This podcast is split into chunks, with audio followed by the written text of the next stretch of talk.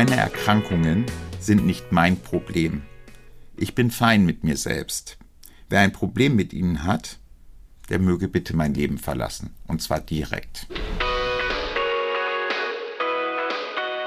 wurde die Bezeichnung queer im Sinne von sonderbar eigenartig suspekt verwendet. Hallo? Kann mich jemand hören? Queer geredet. Queer geredet? Weiß jemand, wie das hier angeht? Queer bezeichnet Personen, Handlungen oder Dinge, die von der gesellschaftlichen Cis-Gender-Heteronormativität abweichen. Das ist Queer geredet, der Podcast von Gentleman. Hallo zusammen. Queer geredet geht der Frage nach, wie diskriminierungsfrei ist man heute im medizinischen, therapeutischen und pflegerischen Kontext gegenüber Menschen mit HIV. Und ich bin der Nico.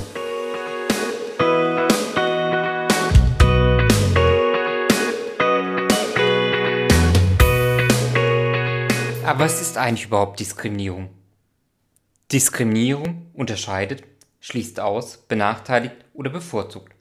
Sie trifft Menschen aufgrund beispielsweise ihrer zugeschriebenen Herkunft, Sprache, Alters, Behinderung, sexuellen und geschlechtlichen Identität, Nationalität, Hautfarbe, Religion, Alter oder Erkrankung. Merkmale bestimmter Personen werden als Rechtfertigung für die Ungleichbehandlung verwendet. Die Diskriminierung kann unterschiedliche Formen haben, wie beispielsweise Verstöße gegen die körperliche Integrität, gegen die körperliche Unversehrtheit, gegen das Recht auf Gleichbehandlung oder gegen den Datenschutz.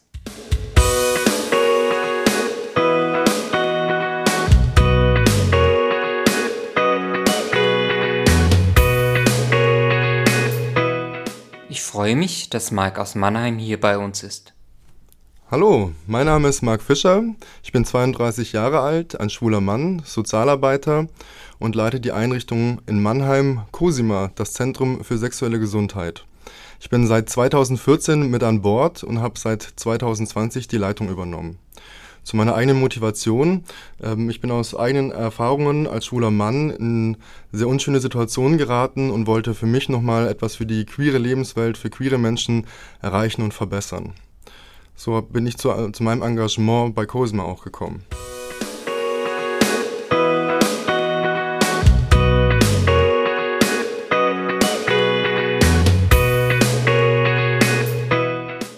Das Thema Diskriminierung und Stigmatisierung im Gesundheitswesen, vor allem bei Ärzten auch, ähm, begegnet mir schon seit Anfang an. Ähm, Gerade in der Zahnmedizin, ähm, der Anamnesebogen, den man am Empfang bekommt und ausfüllen soll, der immer noch sehr oft mit auf, ausführt, beziehungsweise mir ist noch kein anderer begegnet, in dem er nicht aufgeführt wird, das Thema HIV und AIDS. Manchmal steht explizit nur AIDS dabei und manchmal HIV oder auch die Doppelung. Ähm, allein das schon ist immer noch ein Unding, was bis heute fortgeführt wird. Hinzu kommt noch, dass sie Termine am Ende des Tages ähm, bekommen, wo die Praxis praktisch schon fast geschlossen ist, noch das letzte Personal ähm, da ist und nach diesen ähm, Zahnarztbesuchen meistens akribisch ähm, darauf geachtet wird, jede Fläche, jedes kleine äh, Instrument nochmal akribisch gereinigt wird. Was auch gar nicht nötig mehr ist, wenn die Fachkräfte richtig aufgeklärt wären zu der Thematik. Denn unter HIV, unter Therapie ist eine Übertragung so gar nicht mehr möglich. Ebenso begegnet mir das auch in Pflegeeinrichtungen sehr verhäuft oder gehäuft. Bei Schulungen, die wir ja für die Pflegekräfte anbieten, ähm, die immer wieder berichten, ja, sie müssen mir das sagen. Wenn jemand HIV-positiv ist, dann muss man das auf jeden Fall sagen. Da steckt ganz viel Angst vor der Infektion ähm, drin oder sich selbst infizieren zu können eine sehr schwierige Fortbildung, die wir hatten, wurde, da wurde selbst am Ende immer noch gesagt, dennoch müssen Sie es mir sagen, egal was wir berichtet haben, was wir Ihnen erzählt haben, ähm, wie das Krankheitsbild heutzutage aussieht, wie die Therapie aussieht, ähm, dennoch wird am Ende darauf beharrt, ähm, dass die ähm, Patientinnen das doch bitte mitteilen müssen. Das sind so irrationale Ängste, die wir verstärkt wahrnehmen bei den Pflegekräften die sehr oft in der Vergangenheit mit zu verorten sind. Man sieht auch deutlich, wer HIV-positive Freunde oder im Familienkreis jemanden hat, der hat dieses, ähm, diese Vergangenheit so nicht mehr im Kopf, sondern ist schon eher auf dem neuesten Wissensstand. Und das, ich finde es so bemerkenswert, dass egal wie man das aufzieht in der Schulung und ähm, vermittelt, sie partulichst am Ende manchmal immer noch nicht abweichen wollen von dem, was, ja, wie, wie es sich bei ihnen eingeprägt hat. Wie wir von Mike erfahren haben, sind einige Einrichtungen oder Personen in diesem Thema gegenüber den Tatsachen verschlossen, aber dies trifft nicht auf alle zu. Anja Stiegbauer-Bayer, Diplom-Sozialpädagogin, Sozialwirtin und Geschäftsführerin der AIDS-Hilfe Karlsruhe, berichtet hierzu. Also wir versuchen vor allem und noch, noch Fuß zu fassen in den in Pflegeeinrichtungen. Wir sind im Kontakt mit der Heimstiftung, da waren wir schon zum Austausch und haben auch so ein Agreement, dass wenn ein neuer Bewohner kommt, der, der HIV-positiv ist, dann kann man uns gerne zu einer Veranstaltung für die, für die ähm, Station buchen und ähm, wir gehen in Kontakt mit den Menschen und fangen die auch auf. Es gibt natürlich, wenn das nicht so ein Alltag ist, ähm, gibt es einfach Sorgen und Ängste, die wir immer gut nehmen können. Grundsätzlich, wenn wir da sind, herrscht da schon eine Offenheit. Ähm, sonst würde man uns, glaube ich, gar nicht buchen, wenn die Offenheit nicht bestehen würde. Und ähm, es gibt oft sehr viel Erleichterung, weil viele einfach den Wissensstand nicht haben, wie das aktuelle ähm, HIV eben aussieht.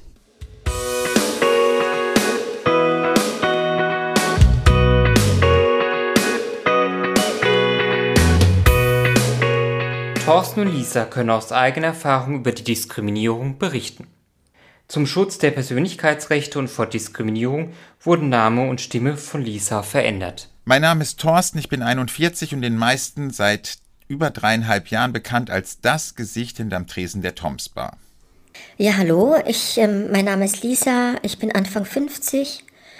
Ich, ähm, ja, ich bin seit ähm, über 25 Jahren schon HIV-positiv. Ich habe ähm, im medizinischen Bereich gearbeitet ähm, und das tue ich jetzt auch wieder, aber in anderer Bereich. Und habe da schon einige Erfahrungen gemacht. Also auf meiner damaligen Arbeitsstelle wurde ich gekündigt aufgrund meiner HIV-Infektion. Ähm, und ähm, es war auch ein langer Weg, wieder im medizinischen Bereich arbeiten zu dürfen und allen möglichen Menschen auch klarzumachen, dass ich deswegen trotzdem nicht für andere Menschen oder Patienten ansteckend bin, sondern dass ich im Kontext meiner Arbeit das machen kann, ohne jemanden auch zu gefährden. Als mich diese Einladung zum Podcast ereilt hat, habe ich lange überlegt, welche stigmatisierenden Situationen ich erlebt habe und auch gerade im medizinischen Bereich, ob es da Situationen in meinem Leben gab, wo ich einfach nicht richtig behandelt wurde von Ärzten oder Krankenschwestern. Und da fiel mir ganz schnell die Situation ein, als ich damals ähm, aufgrund meiner psychischen Erkrankung im Krankenhaus lag und richtig schlechte HIV-Werte hatte, sprich mein Immunsystem war ganz unten, 16 Helferzellen gegen 5 Millionen Viren kämpften im Körper. Und dazu gesellte sich eine, wie sich herausstellte, Krätze und ich wurde übergestellt in die Hautklinik. Bei der nächsten Visite begrüßte mich die Ärztin mit den Worten, hier haben wir also den Mann mit der Kriegskrankheit, der keine Ahnung von Safer Sex hat. Peng. Was für eine Ansage. Und das von einer Ärztin. Und das im Jahr 2014. Also ich war wirklich mehr als baff und ich glaube, ich fühlte mich selten so stigmatisiert wie in diesem Moment. Die Krebs ist eine übertragbare Hauterkrankung, die durch Krebsmilben verursacht wird. Für die Übertragung braucht es einen engen Körperkontakt von um die fünf Minuten oder länger. Als nächste Situation im Bereich der Stigmatisierungen von medizinischen Situationen fällt mir dann ein paar Jahre später die Situation ein, als ich Verdacht auf Darmkrebs hatte und aufgrund von unterschiedlichsten äh, Untersuchungsergebnissen, die alle nicht eindeutig waren, nochmals eine Darmspiegelung im Krankenhaus Bad Cannstatt benötigte und die Assistentin dieser Darmspiegelung sich so angezogen hatte, als wenn sie auf den Mond fliegen möchte. Meine Frage, warum sie denn von Kopf bis Fuß, also sprich wirklich vom Scheitel bis zur Sohle in Schutzmontur aufgetreten ist, beantwortete sie mit den knackigen Worten, ja, Sie sind ja schließlich HIV-positiv. Also als ob das eine totale Selbstverständlichkeit wäre, mich so zu demütigen und zu kränken, denn in meinem Kopf kamen nur noch die Gedanken, ernsthaft? Was ist mit n gleich n? Ich bin dauerhaft unter der Nachweisgrenze und kann überhaupt niemanden infizieren, aber die Kraft, das mit ihr auszudiskutieren, hatte ich in dem Moment nicht. Diese zwei Situationen fallen mir spontan zum Thema Stigmatisierung im medizinischen Bereich ein.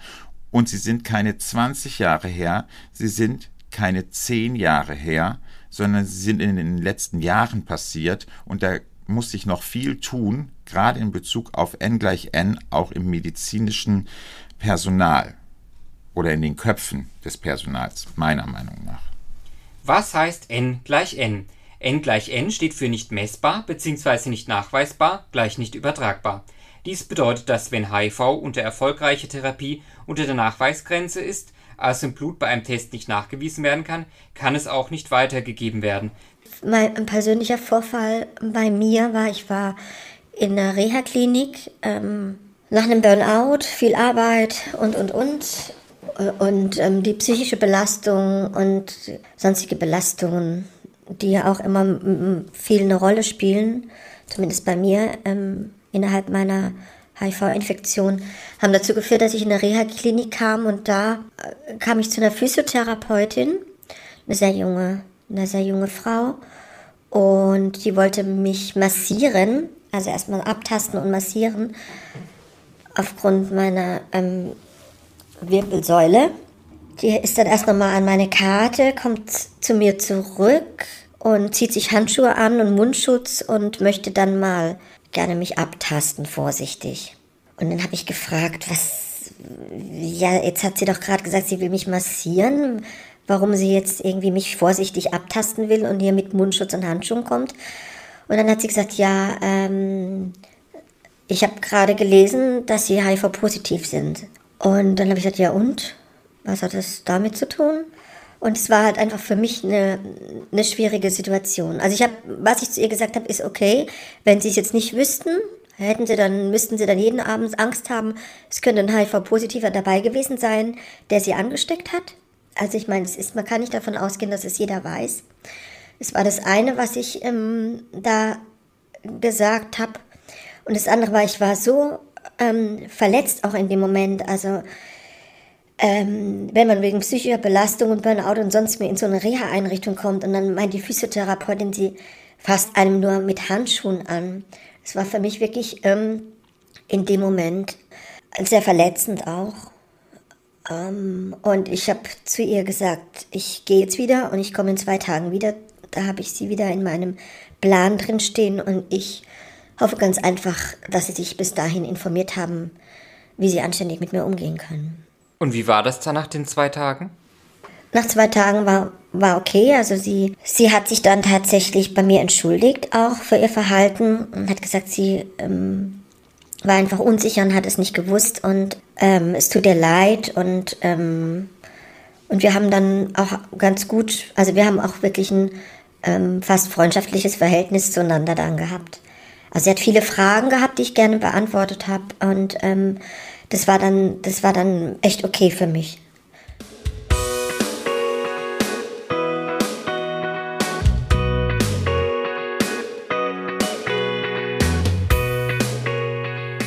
Warum gibt es heute deiner Einschätzung nach die Diskriminierung überhaupt noch, Anja? Aber es ist vor allem Unwissenheit. Ich, die Menschen wissen zu wenig über ähm, die aktuelle Medikation, die man bekommt, wenn man HIV-positiv ist. Und ähm, gerade bei fachfremden Stationen oder Ärztinnen ist das einfach auch kein alltägliches Thema und deswegen ähm, sind die da einfach auch nicht fortgebildet. Hallo Björn, vielleicht kannst du dich kurz vorstellen und mir die Frage beantworten, wie du das siehst äh, als Experte, der schon in verschiedenen Kliniken tätig war, wie viel solche Fortbildungen bringen würden. Mein Name ist Björn Ziebur. Ich arbeite hier in Karlsruhe bei den Vidia Kliniken, bin dort seit vielen Jahren als Betriebsratsvorsitzender tätig. Ich bin von meiner ursprünglichen Professur her Krankenpfleger und habe da auch viele Jahre in verschiedenen Kliniken, erst im Saarland und jetzt hier in Karlsruhe gearbeitet. Aber so ein bisschen muss man schon sagen, ist es noch nicht so in den Köpfen so richtig angekommen und äh, es wird immer noch sehr, ähm, ja, auch mit Ängsten teilweise angegangen, weil nicht so richtig die Aufklärung da ist.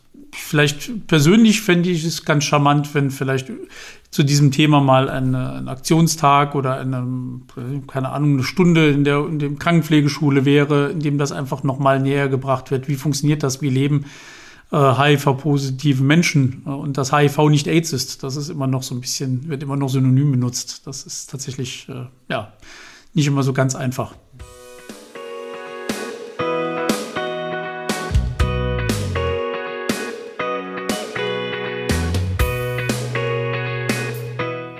Nachdem Anja Stegbauer-Bayer von der AIDS-Hilfe Karlsruhe auch über die Zusammenarbeit mit der Heimstiftung Karlsruhe berichtete, spreche ich nun mit Beschäftigten dieser. Was verbirgt sich eigentlich hinter der Karlsruher Heimstiftung? Mein Name ist Eva Rühle und ich bin die Geschäftsführerin der Heimstiftung Karlsruhe. Das ist eine gemeinnützige Stiftung mit einem recht bunten Tätigkeitsfeld. Wir sind ein sozialer Träger und tätig im Bereich Pflege- und Wohnangebote, da auch breit gefächert im Bereich ambulante Pflege, Tagespflege, stationäre Pflege. Dann haben wir auch den Bereich Kinder- und Jugendhilfen. Und unser dritter Bereich ist Wohnen, Leben, Perspektiven mit Angeboten für Menschen, die sich in schwierigen Lebenslagen befinden, zum Beispiel mit Wohnungslosigkeit konfrontiert sind oder Arbeitslosigkeit. Die Heimstiftung ist ja auch Expertin im Bereich der Pflege. Fehlt es in der Pflege oftmals noch an Informationen und gibt es da noch unbegründete Ängste, die es zu überwinden gilt? Mein Name ist Miriam Kessler. Ich bin Einrichtungsleitung im Seniorenzentrum Parkschlössle. Das Seniorenzentrum Parkschlössle ist eine Pflegeeinrichtung, die zur Heimstiftung Karlsruhe gehört. Wir haben 149 Plätze im stationären Bereich für pflegebedürftige Menschen und haben 20 betreute Wohnungen, in denen Menschen ab 60 Jahren leben können. Ähm, zur Situation bezüglich HIV kann ich einfach ganz aktuell berichten, dass wir im vergangenen Jahr einen Bewohner bei uns aufgenommen haben, der ähm, HIV hatte und äh, wir in diesem Zusammenhang festgestellt haben, dass die Information bei unseren Fachkräften über HIV sehr gut ist, dass aber unsere vielen, vielen Hilfskräfte aus dem Bereich der Hauswirtschaft, der Haustechnik oder der Betreuung ähm, nicht gut über die ähm, über HIV Bescheid wissen. Wir haben dann ähm, versucht sehr schnell zu agieren und haben in Zusammenarbeit mit der AIDS-Hilfe Karlsruhe Vorträge und Informationsveranstaltungen angeboten, die möglichst niedrigschwellig waren, damit auch die Menschen äh, ohne Angst in den Umgang mit dem Bewohner gehen konnten. Wir haben festgestellt, und es war auch äh, nach Rücksprache mit der Pflegedienstleitung, dass äh, Unwissenheit einfach eine große Angst ähm, begründet, die sicher aus den 80er und 90er Jahren noch kommt. Und ähm, wir versuchen jetzt in Folge dagegen zu wirken, indem wir die Informationen regelmäßig auch im Alltag weitergeben. Äh, es gibt konkrete Ängste. Es gibt auch Ängste, die ähm, begründet sind in der äh, fehlenden Information über die Übertragungswege. Das ist ganz klar. Das haben wir auch festgestellt, dass ähm, da völlig undifferenziert ähm, von manchen Mitarbeiterinnen oder Mitarbeitern ähm, eben Angst auch gelebt wird. Aber wir waren erstaunt, wie, wie gut wir das geschafft haben, das auch runterzusetzen.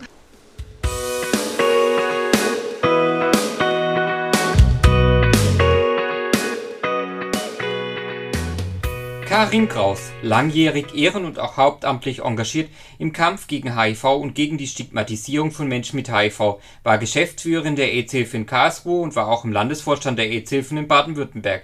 Für ihr Engagement bekam sie das Bundesverdienstkreuz verliehen. Sie berichtet, wie sie zur AIDS-Hilfe kam. Das war eigentlich äh, ziemlich unspektakulär. Ich habe damals gearbeitet in einer Weiterbildungseinrichtung für Pflegeberufe.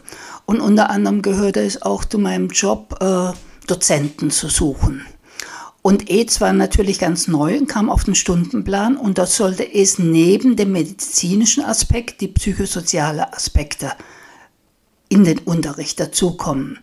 Und so kam ich auf die AIDS-Initiative, so hieß die AIDS-Hilfe damals noch. Ich habe da irgendwann mal eine kleine Anzeige gelesen von ihr und habe dort angefragt und es kam eine Frau und ein Mann die unterschiedlich also Unterricht abgehalten haben. So habe ich die AIDS-Initiative kennengelernt und ich war sehr angetan von den beiden und zwar einfach über ihr großes Wissen, was ja damals äh, noch nicht so verbreitet war, auch über die Art, wie Sie darüber gesprochen haben. Sehr offen, in sehr offenen Worten, gleichzeitig auch sehr respektvoll. Und das hat mir gut gefallen. Und dann habe ich paar Wochen später auch wieder in der Zeitung eine kleine Notiz gelesen, dass die EZ-Hilfe ehrenamtliche Mitarbeiter sucht. Ja, und dann bin ich mal hingegangen, habe mir das angeschaut. Und ich blieb. Also auch später, als ich bei der AIDS-Hilfe dann hauptamtlich gearbeitet habe, wussten ja viele Menschen, okay, die arbeitet bei der AIDS-Hilfe. Und wenn ich dann mit jemand spreche auf der Straße, könnte es sein, dass man dann denkt, dieser Mensch hat was mit der AIDS-Hilfe zu tun. Und deshalb viele, viele Jahre, das war nicht nur am Anfang, habe ich immer abgewartet, ob derjenige den, oder diejenige, die ich treffe auf der Straße, mich ansprechen will. Oder mich grüßen will überhaupt. Nun kehren wir wieder zur Heimstiftung Karlsruhe zurück. Wie hat sich also die Ausbildung verändert und wie wird sie heute gestaltet? Mein Name ist Nadine Sauer, ich bin übergeordnete Qualitätsbeauftragte für den Bereich Pflege und Wohnen und unter anderem zuständig für die Pflegeausbildung. Ich bin schon seit 25 Jahren in der Pflege, habe 2000 mein Examen gemacht und erinnere mich heute noch an eine Situation des theoretischen Unterrichts damals, in dem wir einen Ansprechpartner ähm, hatten, der selbst äh, HIV-positiv war also der theoretische Unterricht hatte ähm, mit einer Gesprächsrunde gestartet, was ich als sehr ähm, beeindruckend empfunden habe damals in der Situation. Wir konnten frei Fragen stellen und er hat die sehr unbeschönt ähm, beantwortet, sodass ich das Bild heute noch im Kopf habe, was er damals gesagt hat. Ähm, die theoretischen Informationen zum Thema HIV und AIDS haben dann darauf gefolgt was ich sehr gut fand, weil ähm, man hatte zuerst ein Bild, wie, wie ist es denn in, Gesellschaft, in der Gesellschaft damit zu leben und konnten dann eben diese Informationen, ähm, die theoretischen Informationen ganz anders bewerten. Das Thema war, glaube ich, damals noch ein anderes wie heute. Das merke ich gerade an den Azubis, die jetzt mit 17, 18, 19 einsteigen in die Ausbildung. Ich habe einfach das Gefühl, dass es damals präsenter war auch heute haben die Auszubildenden das Thema im Curriculum stehen, auch in der neuen generalistischen Pflegeausbildung, Gott sei Dank. Aber es ist natürlich immer, es wird unterschiedlich gehandhabt in der Ausgestaltung des Unterrichts von den Schulen, in der Theorie. Ähm, in der Praxis ist es so, dass ähm, das wird dann fallbezogen gemacht und ähm, die Mitarbeiter haben dann und auch die Auszubildenden haben dann die Möglichkeit eben zu diesem Thema in Form von einer Fallbesprechung auch Fragen zu stellen, weil wir einfach die Erfahrung gemacht haben, dass die Unsicherheit und Un Ungewissheit einfach Ängste schürt. Es kommen immer neue Dinge dazu, es gibt immer neue Erkenntnisse. Wie sieht es dann mit Fortbildungen aus für die Beschäftigten? Wie wird dann vielleicht auch auf die Bedürfnisse eingegangen? Also wie wird erkannt, wo vielleicht auch noch Wissen fehlt, wo etwas noch nachgeholt werden muss? Also wir haben diese Fortbildungen seit ähm, zweieinhalb Jahren im Fortbildungsprogramm drin. Wir haben gestartet mit einer ähm, ja, in einem gegenseitigen Kennenlernen, wo es einfach darum ging, die Wünsche und Bedürfnisse auch der Beschäftigten aufzunehmen, welche Fragen da sind, äh, um dann eben gezielt Fortbildungen anzubieten zu den Fragen, die die Beschäftigten mitbringen. Daraufhin haben wir die erste Fortbildung dann gestartet, die ein, ein großer Erfolg war auf freiwilliger Basis.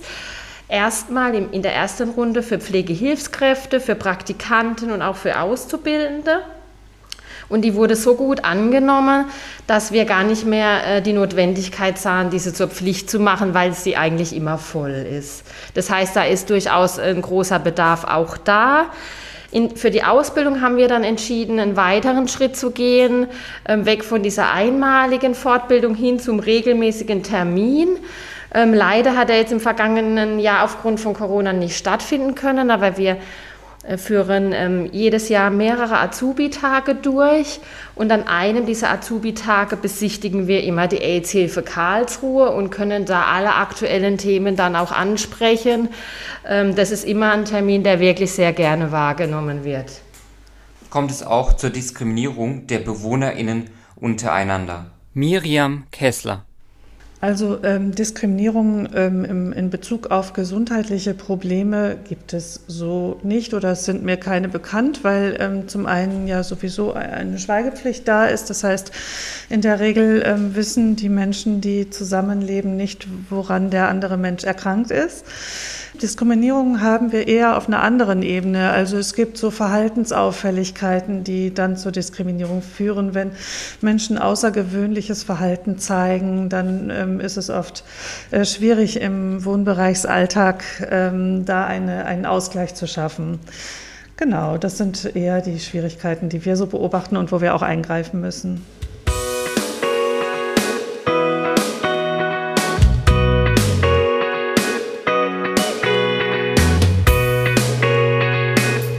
Haben bei Kontakt mit dem Körpersekret diese Maßnahmen, bei Kontakt mit diesem Körpersekret diese Maßnahmen, unabhängig, äh, was die Grunderkrankung dabei ist.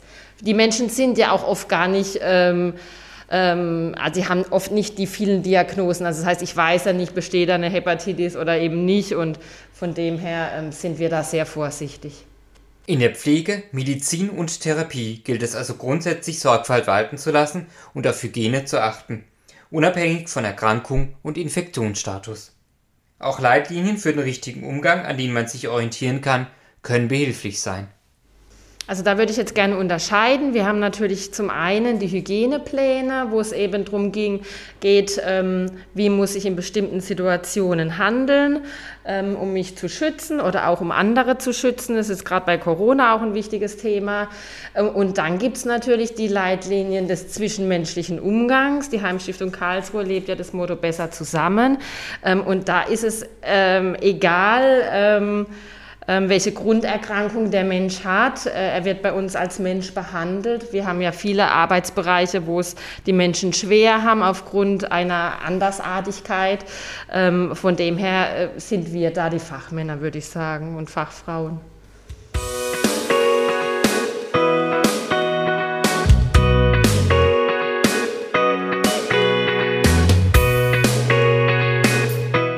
In Leitlinien könnte auch festgelegt sein, wem welche Informationen zugänglich sind. Lisa, wie bewertest du es, dass die Physiotherapeutin wusste, dass du HIV-positiv bist? Also erstens mal, eine Physiotherapeutin braucht nicht wissen, dass ich HIV-positiv bin. Das ist das eine. Und das andere ist, ähm, also interdisziplinäres Team in einer Klinik, in einer Einrichtung, sonstiges sollte hinreichend aufgeklärt sein. Ärztinnen haben eine Informationspflicht und müssen PatientInnen daher über die Therapie aufklären. Auch unterliegen sie der Schweigepflicht und dürfen Informationen nicht einfach weitergeben. So dürfen auch in Kliniken oder medizinischen Zentren nur Informationen den Berufsgruppen offenstehen, für die die jeweilige Information zur Erfüllung der Aufgabe relevant ist. Die Deutsche AIDS-Hilfe hat extra eine Informationsbroschüre zu diesem Thema herausgebracht. Diese heißt Deine Rechte im Gesundheitswesen – Informationen für Menschen mit HIV. Diese kann im Internet bestellt werden oder als PDF-Format aufgerufen werden.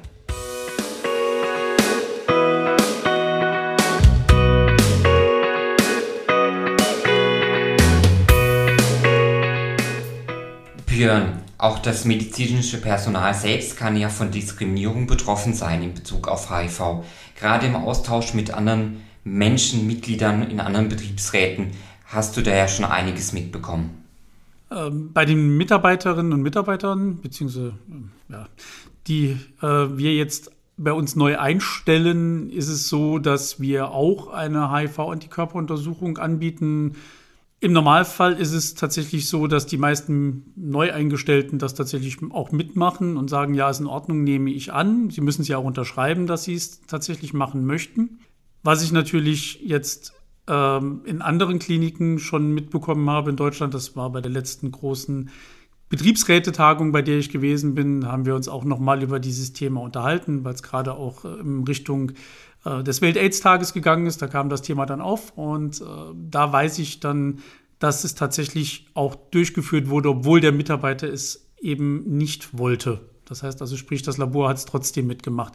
Ob ein Versehen oder eine Absicht, da waren die anderen Betriebsräte so ein bisschen hilflos und waren standen der Situation auch etwas überfordert gegenüber, aber definitiv wurde es in den einen Klinikum, mit dem ich mich unterhalten habe und auch in einem anderen äh, regelmäßig einfach mitgemacht, obwohl der Mitarbeiter es nicht wollte.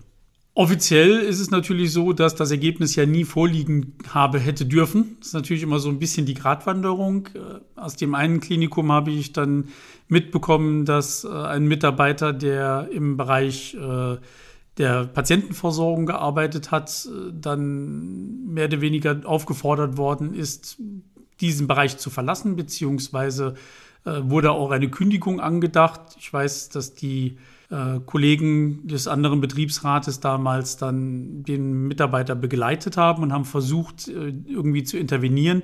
Schwierig ist es natürlich für den Betriebsrat selbst, also für unsere Organisationsstruktur in einem Unternehmen, dass wir individualrechtlich wenig machen können. Wir können kollektivrechtlich sagen, wir möchten sowas gar nicht haben, eine Blutuntersuchung oder ähnliches und können da versuchen, was zu organisieren. Aber die individualrechtliche Sache, das heißt, dass der Mitarbeiter gekündigt oder versetzt werden äh, soll, da muss man halt gucken, wie man damit umgeht. Ähm, da es aber bekannt geworden ist, in dem Unternehmen ist es tatsächlich auch ein bisschen unruhiger geworden und ähm, von daher hat es den Vorteil gehabt, dass der Mitarbeiter wohl dort immer noch arbeitet und auch ähm, wohl nur einen anderen Job bekommen hat. Nichtsdestotrotz fanden wir es, wie wir da uns unterhalten haben damals, als höchst befremdlich, da ist ja definitiv dazu, äh, also es ist ja verboten, Fakt, es ist eine Diskriminierung, die nicht stattfinden darf.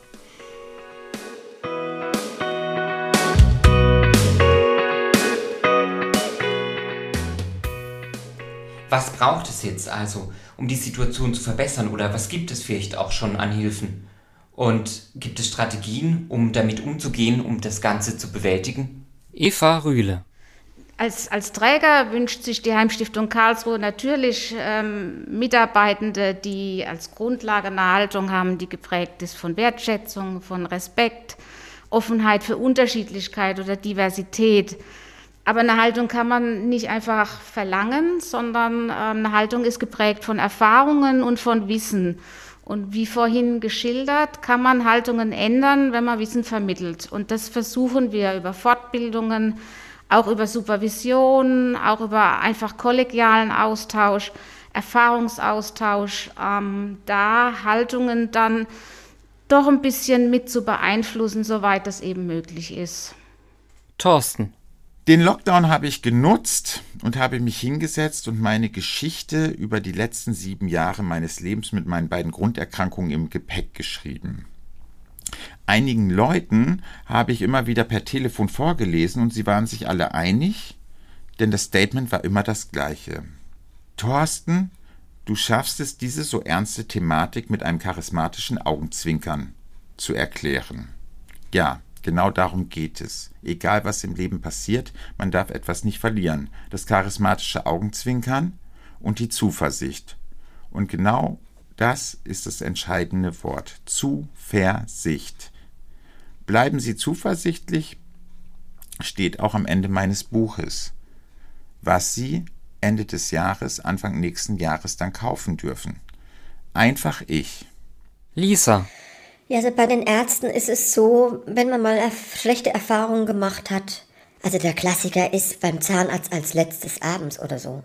Oder beim Gastroenterologen vor der Mittagspause, damit sie danach gut sauber machen können. Wenn ich sowas höre, da geht mir wirklich ähm, also das Messer in der Tasche auf. Das sind Dinge, die, die einfach nicht sein dürfen. Da muss ich davon ausgehen, dass die Hygienemaßnahmen ähm, nicht ausreichend vorhanden sind oder beziehungsweise nur nach einem HIV-Positiven anständig angewendet werden, wie sie nach jedem Patienten angewendet werden sollten. Wenn ich als letztes dran bin, möchte ich wissen, ob vor mir auch richtig sauber gemacht wurde. Also ich kann ja da nicht von ausgehen, wenn ich einen besonderen Termin bekomme. Aber nicht immer kriegst du als HIV-Positiver das hin, dir diese, dieser Verletzung nochmal auszusetzen oder die Ärzte zur Rede zu stellen. Deswegen ist es gut, dass, ähm, dass wir untereinander, wir ähm, als HIV-positive Community, sage ich mal, wir uns wirklich austauschen und absprechen, dass wir sagen, zu dem kannst du gehen oder ja, der ist nett, der hat kein Problem damit. Ähm, oder oh, ähm, mein Gynäkologe jetzt bei uns Frauen war irgendwie, hm, hat seltsam reagiert, gibt es nicht einen anderen? ähm, und, und, und. Also es ist sehr wichtig, dass wir uns miteinander absprechen und das tun wir auch. Mark. HIV-Positive selber, die sich auch ähm, den ganzen Diskriminierungen und Stigmatisierungen ausgesetzt ähm, fühlen oder sind, können sich gerne an sämtliche AIDS-Hilfen wenden, die sie dabei unterstützen. Sie können gerne selbst auch dagegen vorgehen, wobei das nicht immer so einfach ist, beziehungsweise wenn man das ständig, ähm, wenn man dem ständig begegnet, ständig damit konfrontiert ist, es, äh, möchte man das wahrscheinlich auch oder viele möchten es auch nicht auf Dauer. Die können sich gerne an uns wenden und wir setzen uns dann für unsere Klientinnen auch bei den jeweiligen Einrichtungen ein, damit die das nochmal überdenken oder auch verändern. Auch wir können uns mit Menschen mit HIV solidarisieren und medizinische Einrichtungen sowie Praxen nach ihrem Umgang mit HIV fragen und zu dem Thema aufklären sowie sensibilisieren. Auch in Zukunft gilt es das Thema und die Botschaft, dass HIV unter erfolgreicher Therapie nicht übertragbar ist, weiterzutragen. Das war Queergeredet, der Podcast von Gentleman Baden-Württemberg.